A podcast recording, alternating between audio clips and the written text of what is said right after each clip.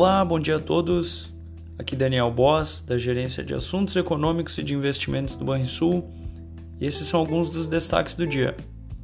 Após o feriado no Brasil, as bolsas asiáticas encerraram de forma mista, com os investidores ponderando o impacto da inflação elevada sobre a recuperação econômica e de olho na próxima temporada de balanços corporativos. Já nos Estados Unidos, os futuros operam em queda o mercado americano se prepara para um relatório do CPI, a inflação ao consumidor, que deve mostrar uma inflação ainda elevada.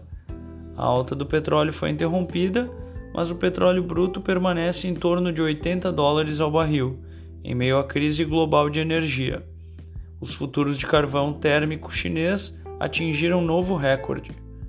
O Fundo Monetário Internacional alertou para o risco de quedas repentinas e acentuadas nos preços das ações globais e nos valores dos imóveis, à medida que os bancos centrais retiram o apoio fornecido durante os piores momentos da pandemia. Por aqui, a taxa de transmissão da Covid-19 é a menor registrada desde abril do ano passado, quando começou a ser aferida. De acordo com o levantamento do Imperial College de Londres, o índice ficou em 0,6, ou seja, a cada 100 infectados, eles transmitem o vírus para 60 pessoas. O ministro da Economia Paulo Guedes afirmou nesta terça-feira que o governo só considerará estender o auxílio emergencial se nova variante de Covid-19 surgir, com impacto significativo, ressalvando que isso não é o que está acontecendo até o momento. Vamos ao fechamento do mercado. O dólar fechou a última sessão em R$ 5,53, com alta de 0,39%.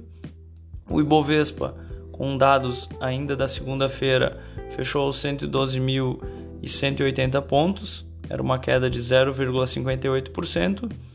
E o índice de ADRs brasileiro fechou a terça em queda de 0,13% na Bolsa de Nova York. O S&P 500 fechou a terça-feira aos 4.361 pontos, queda de 0,69%.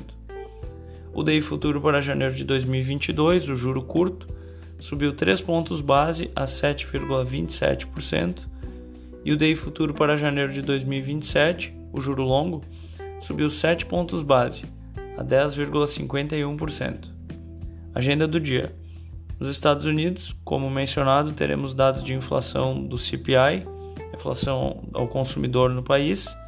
Na zona do euro, teremos a produção industrial mensal e anual. Na China, também serão divulgados dados de inflação ao consumidor. E no Brasil, o fluxo cambial semanal. Tenham todos um bom dia e até mais.